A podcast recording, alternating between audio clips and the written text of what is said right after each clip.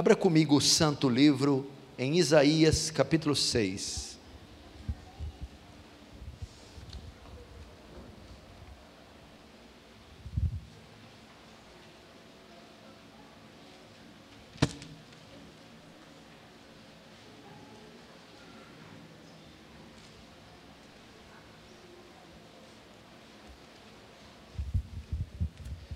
Livro do profeta Isaías, capítulo 6. Vamos ver o que diz a palavra do Senhor a partir do verso 1. No ano da morte do rei Uzias, eu estou lendo na revista e atualizada, eu vi o Senhor assentado sobre um alto e sublime trono, e as abas de suas vestes enchiam o templo. Serafins estavam por cima dele, cada um tinha seis asas, com duas cobria o rosto, com duas cobria os seus pés, e com duas voava. E clamavam uns para os outros, dizendo: Santo, Santo, Santo é o Senhor dos exércitos. Toda a terra está cheia da sua glória. E as bases do limiar se moveram à voz do que clama, e a casa se encheu de fumaça. Então disse eu: Ai de mim, estou perdido porque sou homem de lábios impuros e habito no meio de um povo de impuros lábios. Os meus olhos viram o Rei, o Senhor dos exércitos. Até aí, deixa aberto, não feche, feche apenas os olhos para mais uma rápida oração. Pai Santo,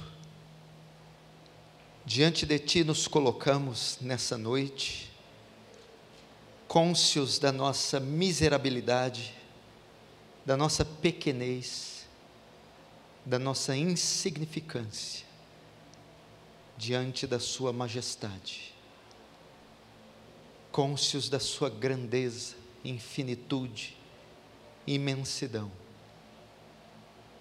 carentes da graça divina, do poder do Espírito Santo, Compadece-te desse lugar, Senhor. Compadece-te de Sião e de todos os lugares assolados da terra. Visita-nos, Senhor. Estamos fartos de retórica, liturgias mortas, palestras. Que haja, como disse um certo pregador, o senso da, da transcendência divina demonstração do Espírito Santo e de poder, graça gloriosa e abundante, abundando em todo esse local. Faz teu reino avançar, Senhor. Receba glória para si e nos conforme a imagem do seu Filho, em nome de Jesus. Amém. Queridos irmãos, quem me conhece sabe que eu transpiro um bocado e com esse calor aqui, eu não me não garanto muita coisa não. Já vou deixar alguma coisa de reserva aqui.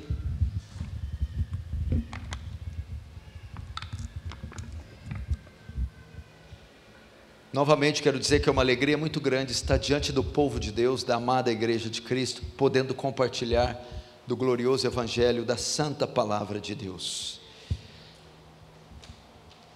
Queridos irmãos, você deve conhecer, ou pelo menos já ouviu falar do Dr. R.C. Sproul. Dr. R.C. Sproul, dentre tantos ofícios que teve, um deles era licionar teologia. Certa vez, uma aluna, depois de uma aula de teologia, se dirigiu até o Dr. Sproul dizendo: No final da aula eu quero falar com você, Dr. Sproul. Sim, claro. Terminada a aula, ela se dirige até ele e diz: Dr. Sproul, eu estou muito angustiada por causa da minha igreja. E angustiada principalmente por causa do meu pastor. Por quê? perguntou o Dr. Sproul para ela. Porque me parece que a cada domingo ele faz de tudo para esconder da igreja a verdadeira identidade de Deus.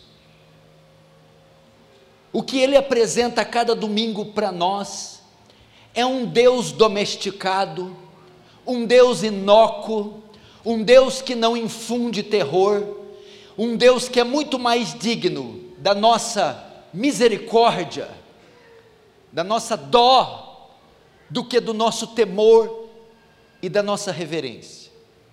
Me parece, Dr. Sproul, que o Deus que o meu pastor ensina, prega, não é o Deus das Escrituras.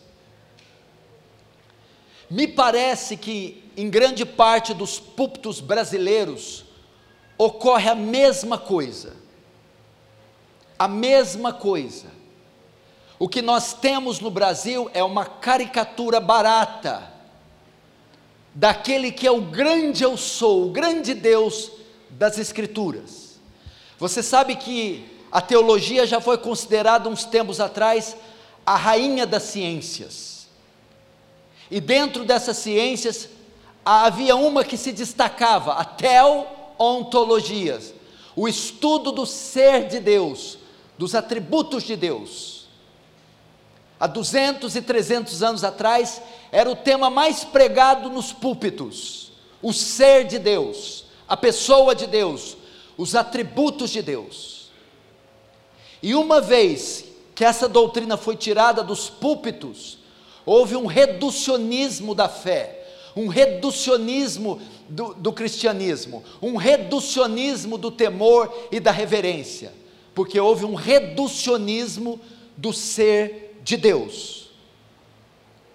Queridos irmãos, o conhecimento de Deus, dos atributos de Deus, determina o tipo de cristão que somos. De modo que um elevado conhecimento de Deus levará a uma elevada vida cristã, levará a uma vida santa e piedosa.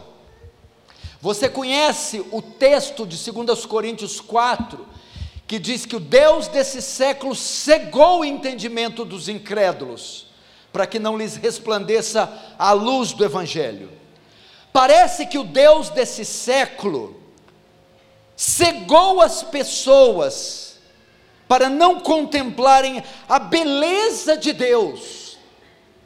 As pessoas não reparam a beleza, a glória, a preciosidade que tem o nosso Deus Portanto, necessitamos novamente, urgentemente, de um estudo dos atributos de Deus.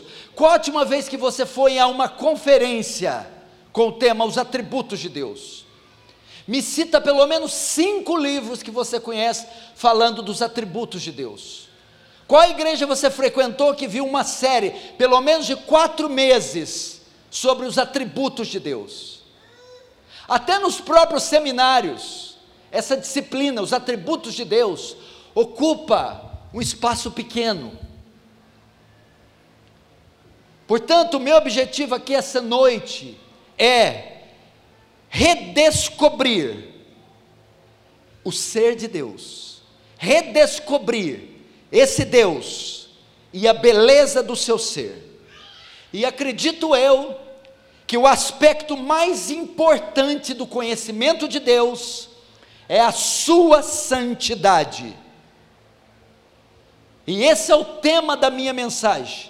Caso você não saiba, atributo, atributos de Deus são as características de Deus as qualidades que ele arroga para si, infinitude, imensidão, transcendência, santidade, justiça, amor, misericórdia, fidelidade, ira.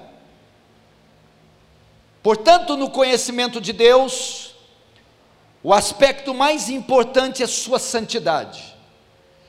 Nenhum outro atributo é tão singular como esse porque é o único atributo que está sendo enfatizado no trono de Deus. Lá na eternidade, no trono de Deus, os anjos estão sanctus, sanctus, sanctus.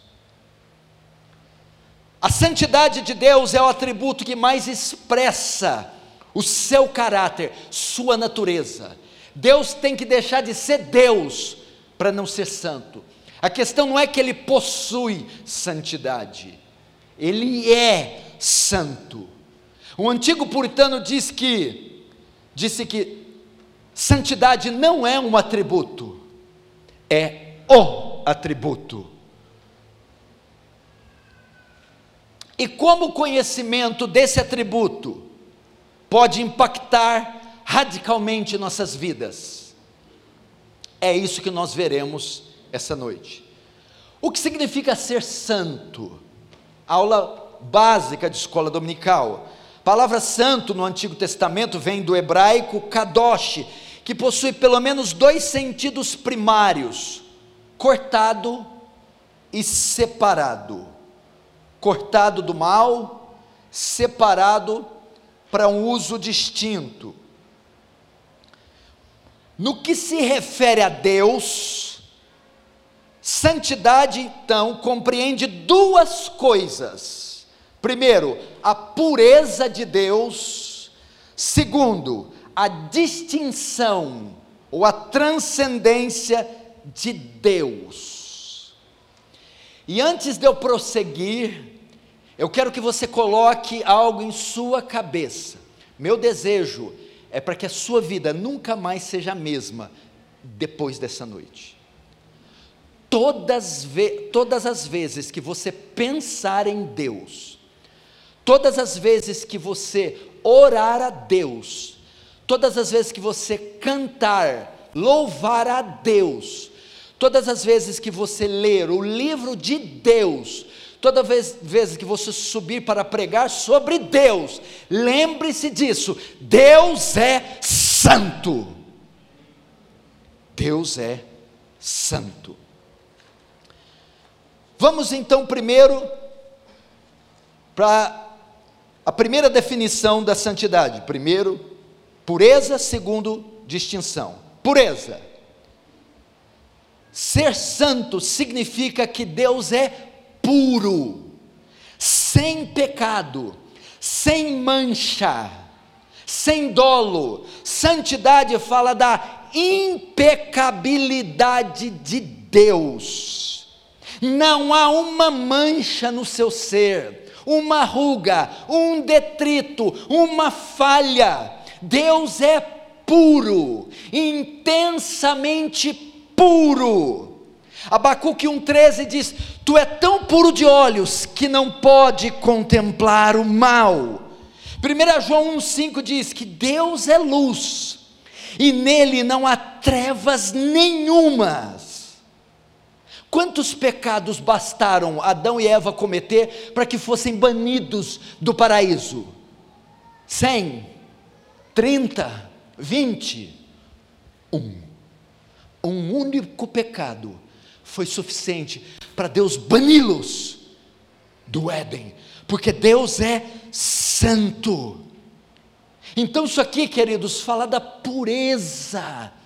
Quando os anjos falam três vezes santo, significa que Deus é intensamente puro, imergido em pureza.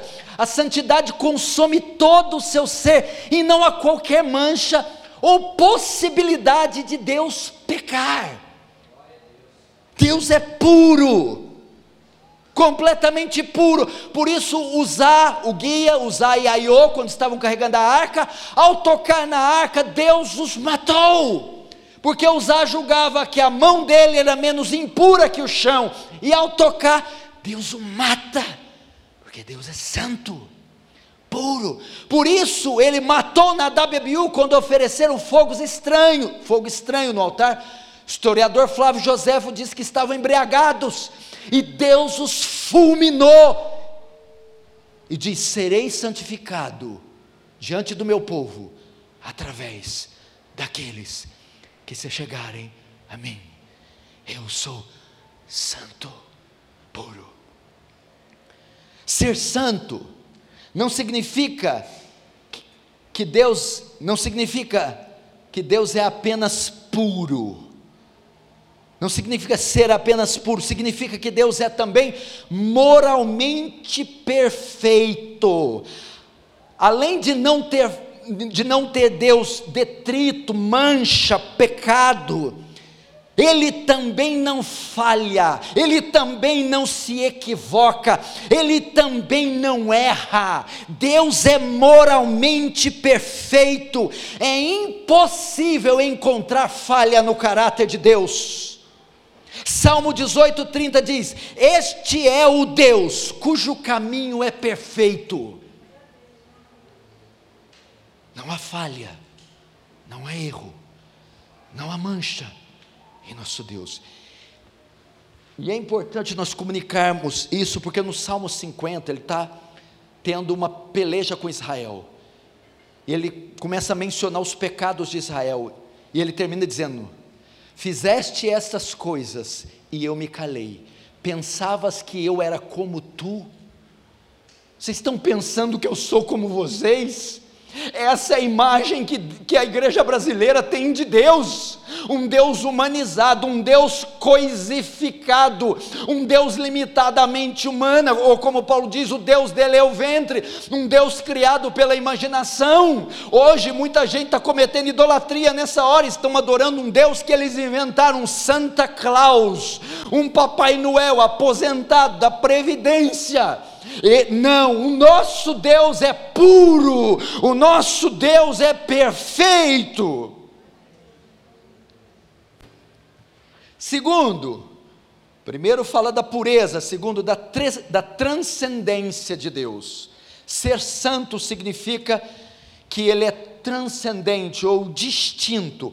A palavra transcendente vem do latim transcendere, que quer dizer ir além levantar-se sobre, voar alto ou exceder. Tá, o que isso quer dizer? A ideia aqui, irmão,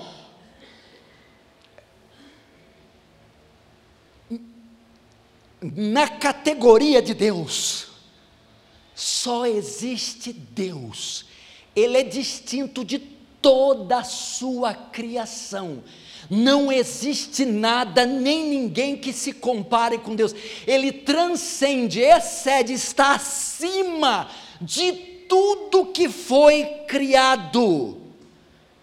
Ele é totalmente distinto. Ele é invulgar de qualquer outra coisa. A distinção de, entre Deus e o restante da criação não é meramente quantitativa, ou seja, o mesmo, porém maior. A ideia é assim: Deus é, é parecido com algo criado, mas é maior. Não, não, não. A distinção não é meramente quantitativa, mas qualitativa. Deus é completamente diferente de qualquer um. Entenda isso. Não dá para dar tapinha nas costas de Deus. Portanto, ser santo significa que Deus é incomum, é invulgar, é inigualável. Mesmo as criaturas mais perfeitas que estão nos céus não podem ser comparadas a Ele. Vamos pegar os serafins. Os serafins eu tenho comigo são as criaturas mais majestosas que existem. Por quê? Dada a proximidade que elas estão do trono de Deus, são os seres que mais estão próximos do trono de Deus. São os serafins. Não dá para definir os serafins, mas os serafins, em comparação com o ser de Deus, não são maiores que os micróbios mais nojentos rastejando nos esgotos de Sumaré. Deus é único, Isaías 40, 18. A quem, pois, fareis semelhante a Deus? Ou com o que o comparareis? Ele é incomparável. Se você estudar na dogmática de Hermann Bavinck, quando ele vai falar da incompreensibilidade de Deus, eu já poderia parar aqui. É um dos atributos, a incompreensibilidade de Deus significa o quê? Que Deus é incompreensível. E ele vai citar ali um dos pais da igreja, Agostinho. Deus não pode ser definido, mensurado, medido, visto. Se tem alguma coisa que você conhece e chama de Deus, não é Deus que você conhece, porque Deus não pode ser conhecido. A Bíblia diz que tudo que se conhece de Deus são apenas as orlas das suas vestes. Ele é santo, não há, ele é invulgar. Ó oh, profundidade da riqueza, tanto do conhecimento de Deus, quão insondáveis são os seus caminhos, quão inescrutáveis são os seus juízos. Quem compreendeu a mente do Senhor? Quem foi seu conselheiro? Quem primeiro deu a ele para que depois possa lhe retribuir? Porque dele, por ele, para ele são todas as coisas. Glória, pois, a ele eternamente. Amém. Sabe quando Paulo fala isso? Quando ele está discorrendo Romanos 9, Romanos 10, Romanos 11. No final do 11, Paulo surta. Não tem jeito, eu tenho que cantar agora. Não dá para compreender. Agora vamos para o texto de Isaías. Vamos começar com a confrontação. A cena se inicia com Isaías sendo confrontado com a santidade de Deus. Verso 1 diz assim: No ano da morte do rei Uzias, o ano aqui é 739 a.C., o lugar era Jerusalém. Israel está passando por um tempo de crise nacional. Uzias, o rei, morria depois de reinar 52 anos. Assumiu o trono com 16 anos, foi um rei bom e morre. Mas no fim do seu reinado, o orgulho dominou Uzias. E um dia ele entrou no lugar santo e ofereceu sacrifício no lugar do sacerdote. Ele não respeitou a santidade de Deus. E foi nesse tempo, no ano do rei Uzias, que o texto diz: Eu vi o Senhor assentado sobre um alto e sublime trono. Foi nesse tempo de crise que Isaías entrou no templo e foi buscar ao Senhor. E nessa hora de crise, Isaías recebe uma visão que o mudou e o chocou para o resto da vida. Primeiro, ele tem visão do trono, para você que está preocupado com as eleições. Os tronos da terra são de papel crepom. Existe um trono que excede todos os outros, tronos. E quem está sentado lá é Deus, Todo-Poderoso. A, a, Bíblia diz que ele vê trono, mas tem algo que rouba a cena. Ele vê que as vestes cobrem todo o templo. A ideia aqui é o que? Um monarca, na, na, na época de Isaías, quando, quando ele queria mostrar sua glória, ela era mostrada pelo cumprimento das suas vestes.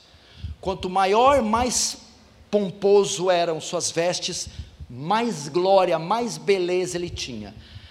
Aqui Isaías vê um trono e vê o Senhor sentado e as suas vestes eram tão extensas que cobriam toda a extensão do templo. Esse rei rouba a cena, tão imenso, tão eterno, tão incompreensível. É para mostrar que a santidade de Deus abarca todos os outros atributos. Deus também não é infinito, onipotente, onisciente, justo. É uma infinitude santa, onipotência santa, uma justiça santa, uma misericórdia santa. Então Isaías vê a soberania é, na visão do trono e a santidade e majestade cobrindo todo o local, na visão das vestes. Agora, Isaías vai destacar os serafins. Vejam só, verso 2: Serafins estavam por cima dele, cada um tinha seis asas, com duas cobria o rosto, com duas cobria os seus pés, e com duas voava. Preste atenção aqui, queridos irmãos. Esse texto nos dará uma demonstração e talvez é a demonstração mais excelsa, mais completa, mais profunda sobre a santidade de Deus de todas as Escrituras. Como eu disse, os serafins são as criaturas mais majestosas que Deus criou, mais santas e mais gloriosas, por causa da proximidade que elas têm diante do trono de Deus. Elas servem diante do trono de Deus de dia e de noite. Mas, para isso acontecer, a Bíblia diz que eles têm seis asas, para que eles estejam aquela distância do trono de Deus, eles têm que cobrir, com duas asas cobrir o rosto, com duas asas cobrirem os pés, e com duas asas voarem. Por que eles têm que fazer isso? Primeiro, cobrir o rosto.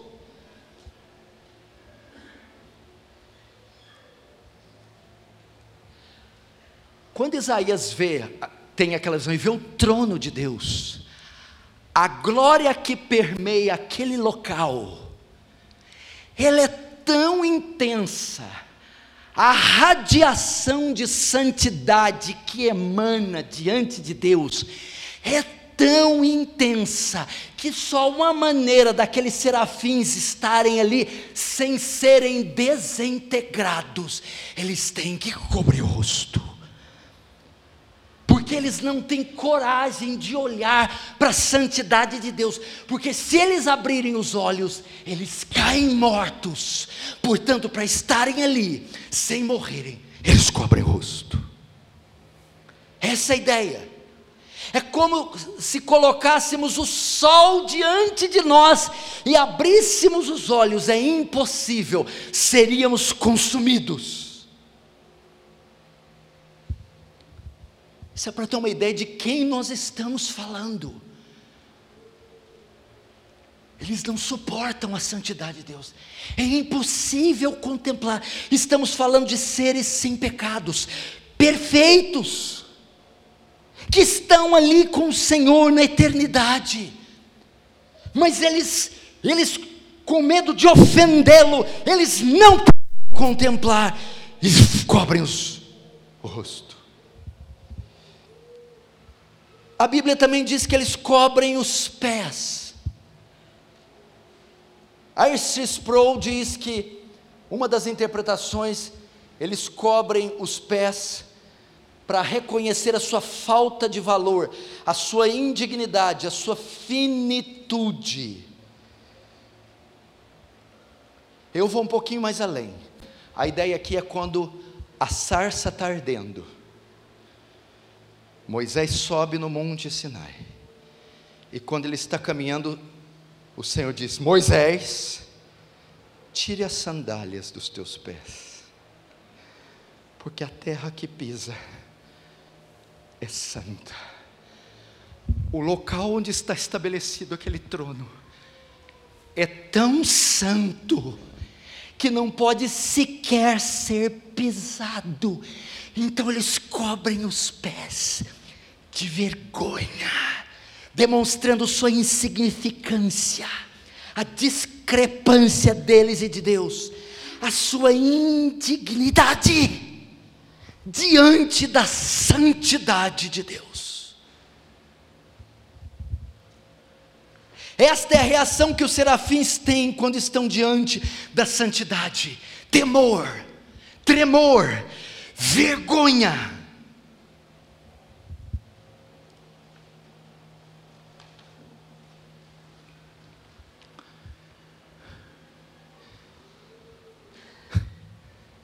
E você quer chegar diante de Deus de qualquer, de qualquer jeito? Você vai orar, mexendo no Instagram, então, Senhor, glória, estou aqui. Ah, é. Hã?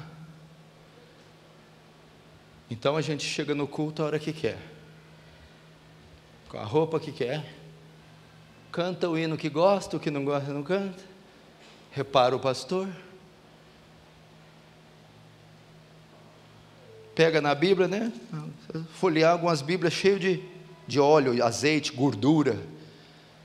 Por que, que, que é isso aqui, irmão? É, porque eu costumo ler comendo x-tudo. Quando você vê uns vermelhinhos aí, é ketchup, tá, pastor? Leonardo Ravenhill diz: Eu tenho vergonha de fazer parte da igreja moderna, porque é uma vergonha para um Deus santo. Às vezes eu oro e eu tenho vergonha da minha oração e digo assim: Senhor, o Senhor deve sentir tanta saudade da oração de Abraão, de Daniel, de Josué, mas infelizmente o Senhor vai ter que contar com a, contentar com a minha. O Senhor devia sentir tanta falta de Jonathan Edwards, nas suas 70 resoluções, uma das 70 é assim: ó, eu quero ser, vou traduzir para você, eu quero ser o maior cristão da minha época.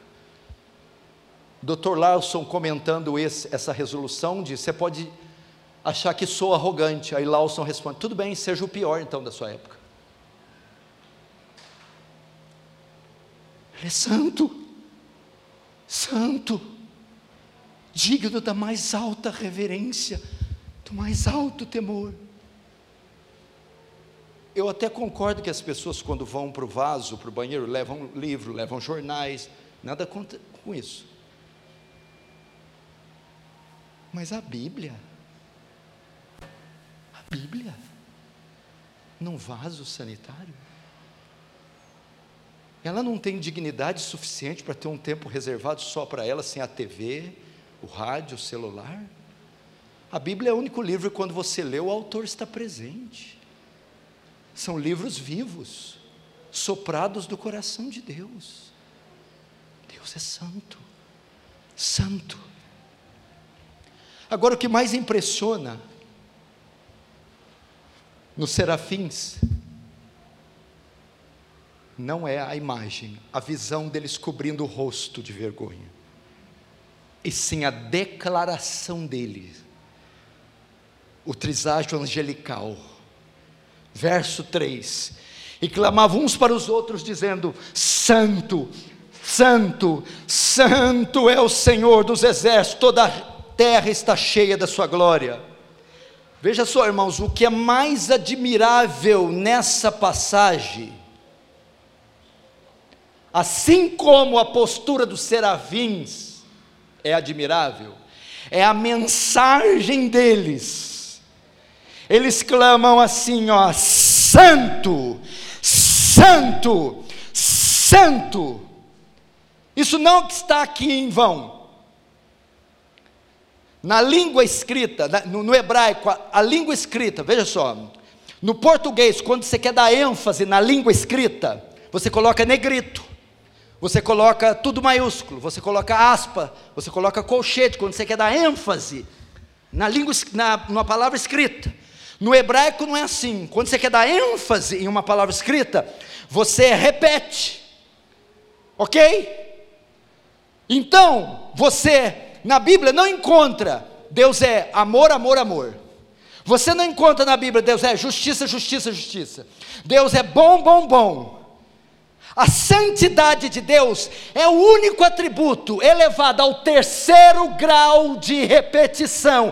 Deus é três vezes santo, triplamente santo. Deus é santo, santo, santo. Não há nenhum outro atributo em toda a Escritura elevado ao terceiro grau de repetição.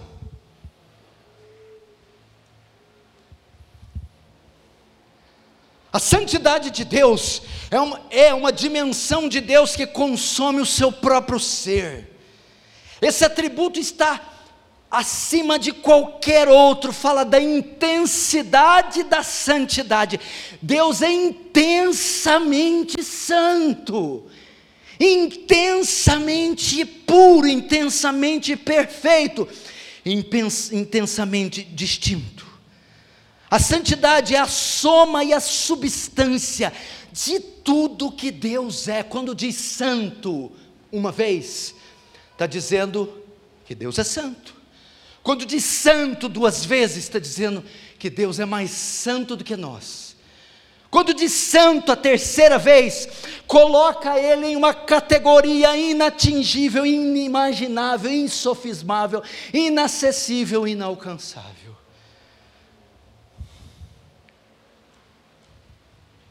Santo, Santo.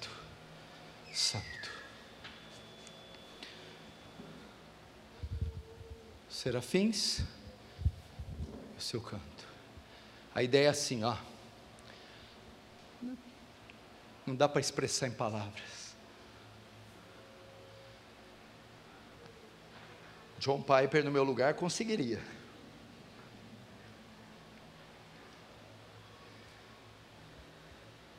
Estava conversando com o Dr. Lawson sobre o Piper agora, quando ele esteve conosco. E eu perguntei: o que você acha dele?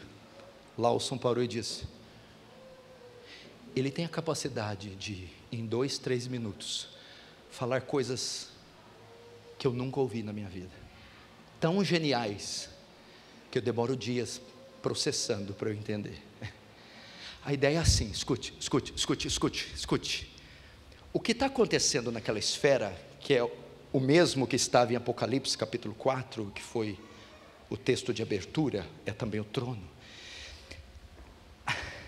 Porque isso aqui são palavras antropomórficas, ou palavras para que eu e você, besouros, formigas, essas coisas que somos nós, possamos ter um vislumbre e entender, porque Deus está numa categoria que, se Ele for falar a língua dele, nós não vamos entender. Então, é mais ou menos assim: a, o que está acontecendo ali, a glória e a majestade que repousam sobre Ele, a essência dele, a glória da santidade, a majestade é tão grande que eles não podem pronunciar, falar qualquer outra coisa.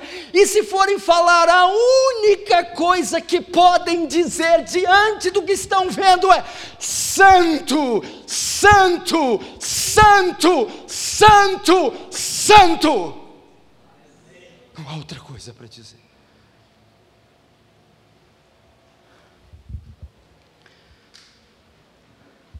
Agora, não só a, visão dos anjos, o cântico dos anjos, mas o nome de Deus também é santo. Olha que coisa curiosa, note comigo no verso 1, no ano da morte do rei Uzias, eu vi o Senhor. No verso 1, a palavra Senhor, você notou aí, nota a palavra Senhor, ela está com S maiúsculo e E minúsculo, N minúsculo, H minúsculo, O minúsculo e R minúsculo. No verso 3, se você notar, e clamaram uns para os outros dizendo: Santo. A palavra santo, santo, santo é o Senhor. A palavra Senhor está com S maiúsculo, E maiúsculo, N maiúsculo, O maiúsculo, H maiúsculo, O maiúsculo e R maiúsculo. Viu? No verso 1, só S é maiúsculo, a palavra Senhor, o resto é minúsculo.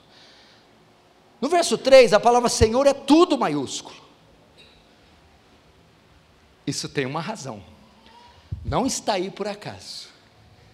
No original, a palavra Senhor com S maiúsculo e tudo minúsculo é Adonai.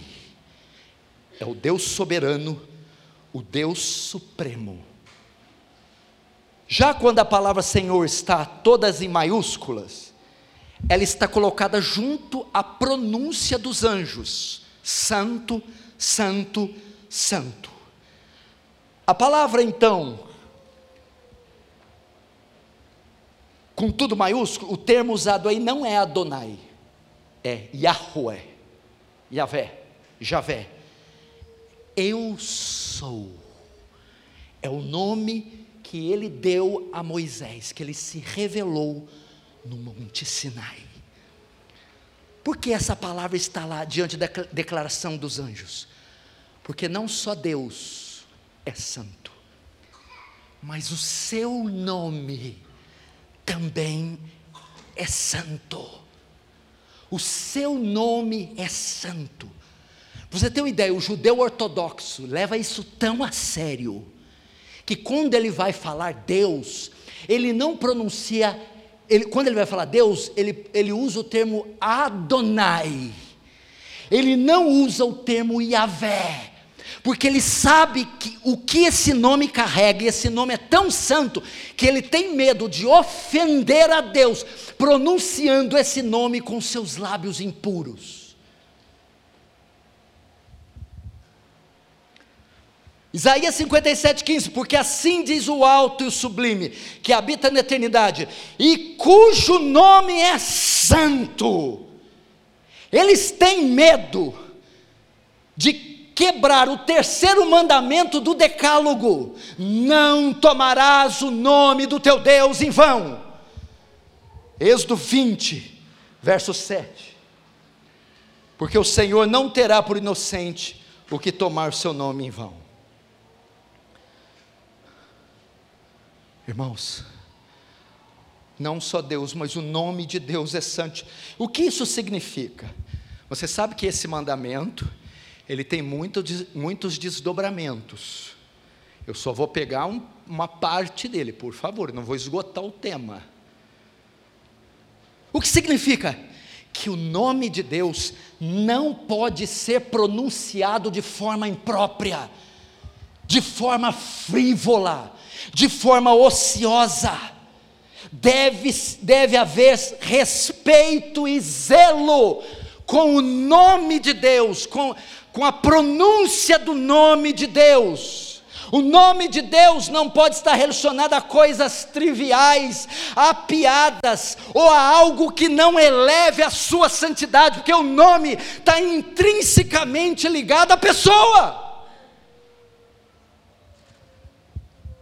É um nome que deve ser temido, reverenciado.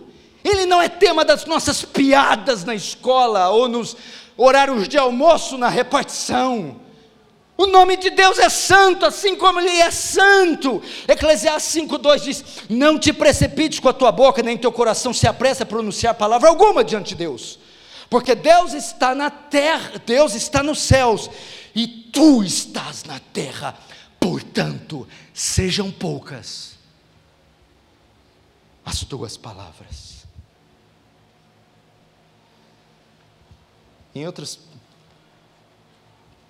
em outras palavras, esse texto quer dizer assim: tome cuidado de abrir a boca diante de Deus, porque Ele é santo.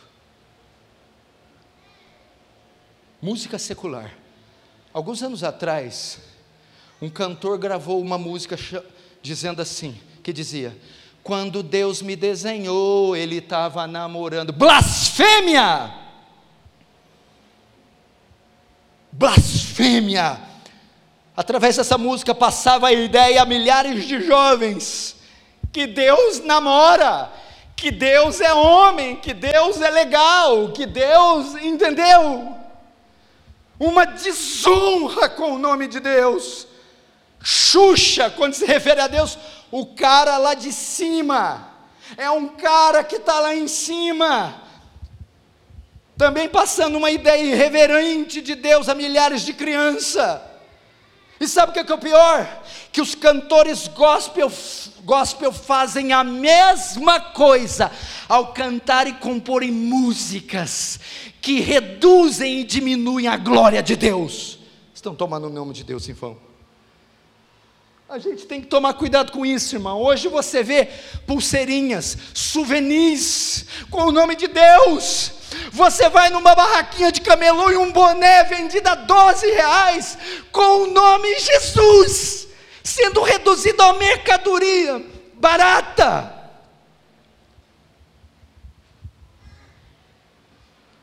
Filipenses 2,9, por isso Deus também o exaltou soberanamente e lhe deu um nome que é acima de todo nome.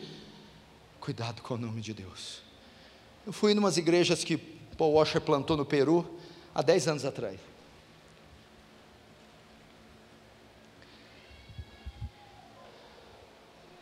Foi, foram 30 igrejas plantadas lá. Eu fui da primeira, igreja de Baranco, em Lima. Estava vendo uma conferência. Os peruanos, irmãos, extremamente bíblicos. Se você pregar uma hora, eles não te convidam mais, não. uma hora e trinta, uma hora e quarenta, duas assim, quase engana. Quando você está assim, ele predique, predique, irmã, predique, predique, predique. Um dos preletores subiu, ele foi fazer uma piada. Foi, foi o nome de Deus.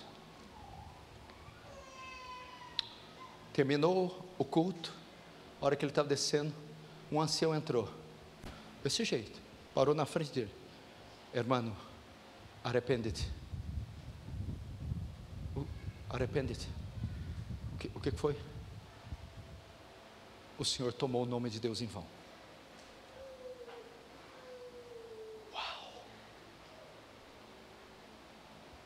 Nós devemos ter esse respeito. Eu não estou falando aqui, irmãos, por favor. Estou indo a um extremo. Agora eu tenho que falar Adonai. Adonai, pastor. Não é isso? Ou aqueles irmãos que escrevem Deus. É uma bobagem, né? Não escreve Deus, Deus. Ou tem aqueles que é a igreja de Roshua, né?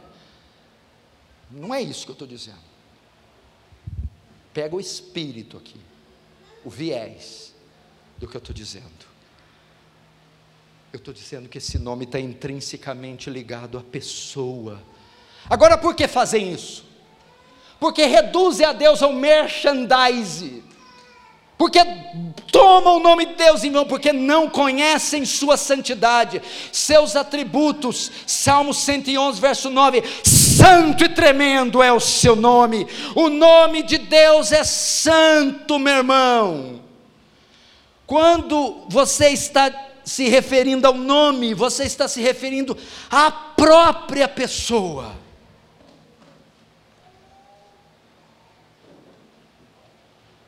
Deus é santo. Agora vamos ver, eu estou terminando, a resposta que temos que ter diante da santidade de Deus. A resposta. Veja só o verso 4. As bases do limiar se moveram, a voz do que clamava, e a casa se encheu da fumaça, até aí. Diante daquela visão estrondosa, Isaías vê as bases do limiar se movendo, há um tremor, bases do limiar que eram batentes, colunas, portais. Diante daquela cena majestosa, houve um movimento, houve uma ação e quando diz fumaça, Shekinah, glória de Deus encheu.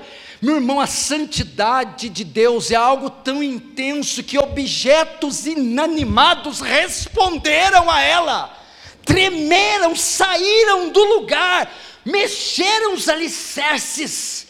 E como tem gente que diante de Deus não reage.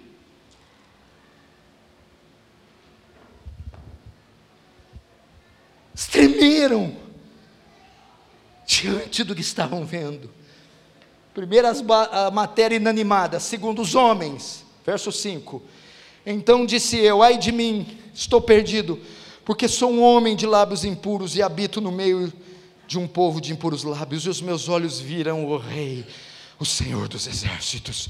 Veja a reação de Isaías, deveria ser a nossa. Aqui Isaías fala um ai, ai de mim, ele fala, não foi isso? Estou perdido. Ai, era um oráculo de maldição. Os profetas pronunciavam oráculos no Antigo Testamento de bênção e o de maldição.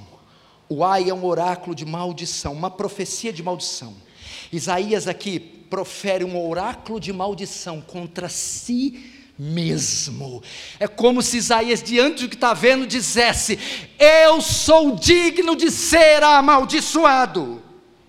Depois ele diz: Ai de mim, estou perdido. Essa palavra no hebraico é desfeito, desintegrado. Todas as minhas convicções ruíram, porque sou um homem de lábios impuros. A ideia é que, diante da santidade de Deus, aquilo que é melhor em mim é corrupto, sentiam convicção de pecados. Irmãos, vocês nunca vão saber quem são, até saber quem Deus é. Isaías não teria essa visão de si própria, a pecaminosidade do seu ser, a sua baixeza, o quão vil era, a convicção do pecado, se ele não tivesse primeiro visto quem Deus é. Por isso que há pouca palavra de confissão em nosso meio, pouco arrependimento, pouco choro. Quem muito, quem muito amou, muito perdoou. Por que, que ela sabe que ela foi muito perdoada? Porque ela conhece o quão pecadora é. E por que, que ela conhece o quão pecadora é? Por quê? Quando Pedro chegou diante do barco, joga as redes fora. De agora em diante será um pescador de alma. Pedro diz: Tem compaixão de mim, Senhor, que eu sou um pecador. Ao contemplar o Deus encarnado, a santidade de Deus na pessoa de Cristo, Pedro teve convicção do seu pecado. Foi isso que Isaías viu. Depois ele diz: Habito no meio de um povo de impuros lábios, convicção da perdição do povo. Viu que a sociedade bebe iniquidade como água. Sabe o que é isso? mudança da sua cosmovisão. Estava tudo bem, estava tranquilo. O balé das minhas filhas, o currículo escolar, a teledramaturgia, não vê mal em nada, está tudo bem com a cultura. Mas quando ele conheceu os atributos de Deus, a santidade do ser de Deus, a sua cosmovisão, a visão da sociedade, a visão de pecado, a visão de si próprio mudou. Qual a razão? Os meus olhos viram o Rei, o Senhor dos Exércitos. Irmãos, agora Isaías vê Isaías como ele realmente é. Isaías vê Isaías como Deus vê Isaías. Nunca mais vê do mesmo jeito. Agora eu termino. Porque somos uma geração triunfalista, arrogante, autossuficiente. Sabe por quê?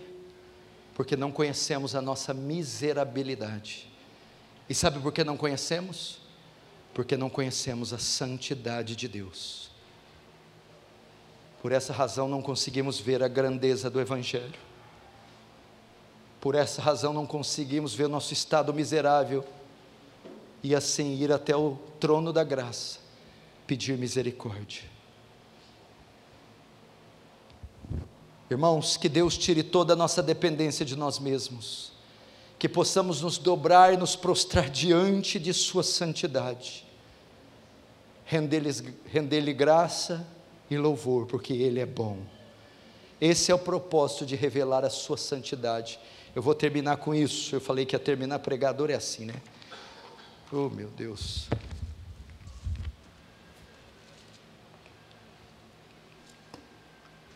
Tá, como eu respondo o que o senhor acabou de pregar? Moisés sobe no Monte Sinai. Êxodo 34. Deus começa a proclamar seus atributos para Moisés.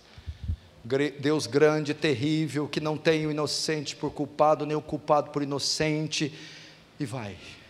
Quando Deus se revela a Moisés na forma dos seus atributos, o texto termina assim: e Moisés colocou o rosto em terra e o adorou. Não há outra coisa a fazer senão se curvar diante desse Deus. Vamos fechar os olhos, vamos orar. Feche os olhos agora, com toda reverência e temor.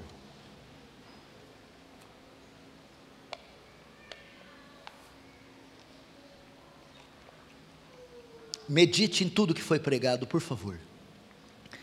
Medite com um misto de euforia e temor, reverência e entusiasmo.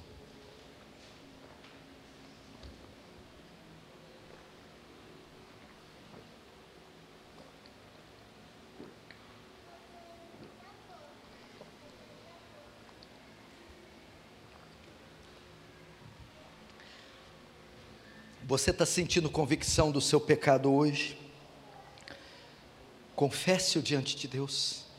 Você entendeu que tem ofendido a santidade de Deus, sendo irreverente? Se arrependa. Se arrependa. Ou ore, Senhor, diante da grandeza do que eu vi, me faz viver à altura da revelação da Sua santidade. Fale, irmão, expresse-se à altura do que você ouviu. Ore à altura da dignidade desse Deus. Senhor, quebranta nosso coração aqui essa noite, Senhor. Senhor, queremos te dar a glória devida, Senhor. Senhor, não queremos te envergonhar, Senhor. Queremos te ter em alta conta, como os puritanos tinham, como os valdenses, os morávios, os lolardos. Queremos, Senhor, como os russitas, como eram os crentes da igreja primitiva, os mártires do Coliseu. Senhor, não queremos ser uma geração paupérrima nos ajuda, Senhor.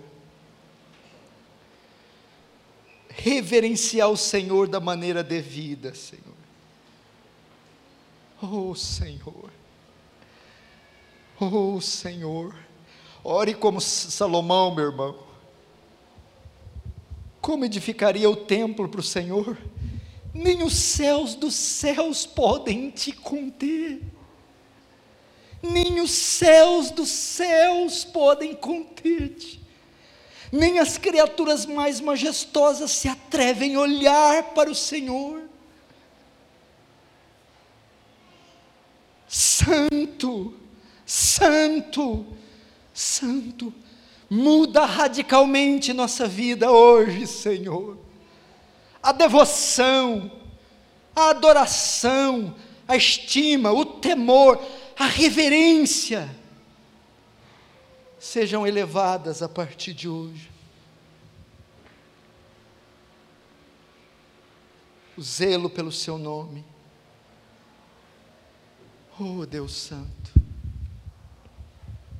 tem compaixão, perdoa-nos os pecados, toda vez que nos entristecemos, que ofendemos a Sua glória, que tomamos o seu nome, nome o, o seu nome em vão, que adoramos mais a criatura do que o Criador, que é bendito eternamente. Perdoa-nos por tocar na arca de maneira impura, por oferecer incenso estranho nos teus altares. Perdoa, Senhor. Perdoa, Senhor e nos dá novamente o senso da Sua transcendência. É o que te pedimos, em nome de Jesus. Amém.